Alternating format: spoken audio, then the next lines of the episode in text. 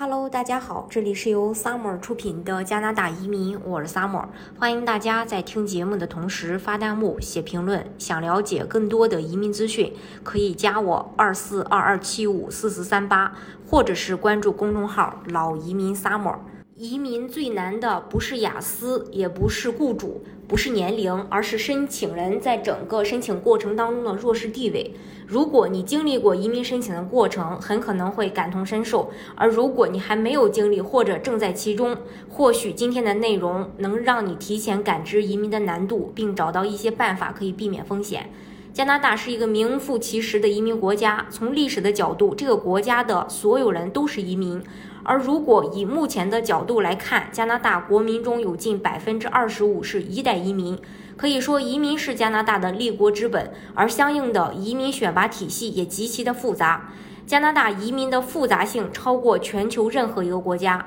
从联邦到各省的移民项目至少有八十八个之多，而每一个项目都是一个独立的系统，从评分、选拔、材料准备、审理流程、周期，再到配额和通过率，每一个项目都不同。更难的还在后面，这些移民项目随时在变，你根本不知道下一次邀请的分数是多少，名额有多少，紧缺职业要怎么变。当然，以上的大部分信息都可以在联邦和各省的移民局官网找到相应的介绍。但首先，这些纷繁复杂的官网就是个问题。找到官网后，还要找到对应的数十个层级和子目录。在找到信息源后，能不能看懂还是问题。加拿大联邦和各个省的移民系统各自为政，每个省都只有自己的这个话语体系。本来就拗口难懂的移民和法律专业。呃，去表述，再加上各个省份的文化和表达特点，很多语言模棱两可，让人无从判断。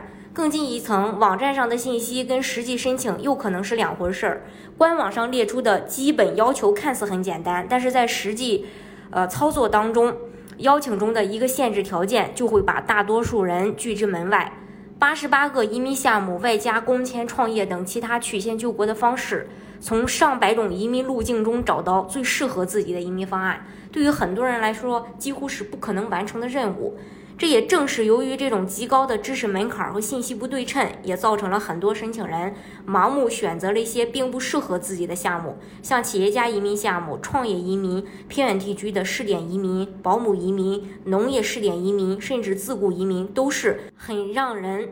容易产生误区的项目，这些移民项目都有一个共同点，就是某些要求看似低，比如有些不需要语言成绩，有些不需要综合打分，有些不需要工作 offer，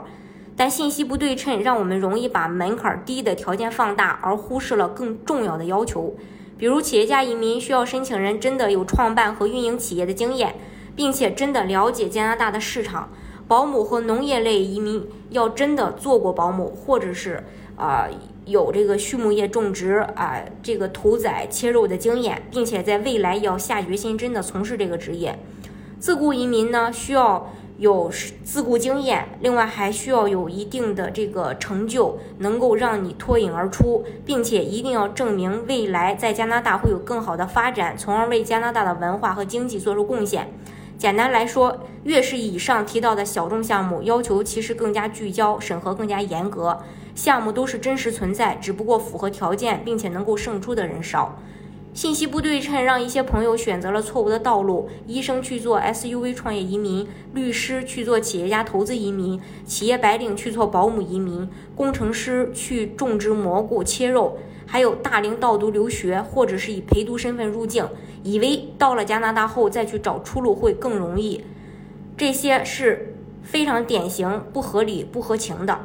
加拿大的现代移民体系已经积累了几十年的经验，移民官也是审理过成千上万的案子。如果是连常理都说不通的情况，连我们自己都不信的逻辑，身经百战的移民官会怎么想？而最重要的是，一旦选择了不适合自己的项目，轻则申请失败，重则人财两空，还白白搭上几年的时间。这就是移民当中存在的风险。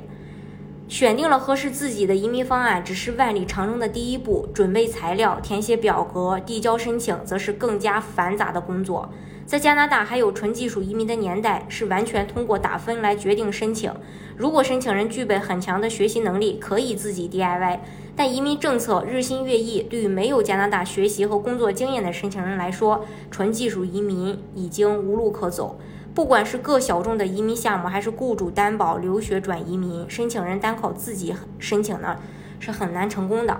更不用说比较复杂的这个流程，单是众多表格中的一个小问题，就有可能把人难倒。你可能觉得自己有很强的英语能力和学习能力，再加上现在的互联网时代，有什么是自己不能够去完成的呢？还真的是很难，信息都摆在那里，就跟法律条款一样，如何去解读，如何去运用，都需要经验积累。理论知识了解的再多，也不如在实践积累的实战中来的准确。更不用说专业的移民顾问每天做的就是这个工作，对于最新咨询的收集以及移民局和行业内部的规则掌握，都是普通人无法比拟的。所以，目前的加拿大移民申请几乎没有可能独立去 DIY 完成，还是需要找到合适的移民顾问或代理律师去办理。好，今天的节目呢，就给大家分享到这里。如果大家想具体的了解加拿大的移民政策的话，可以加我二四二二七五四四三八，或者是关注公众号“老移民 summer”。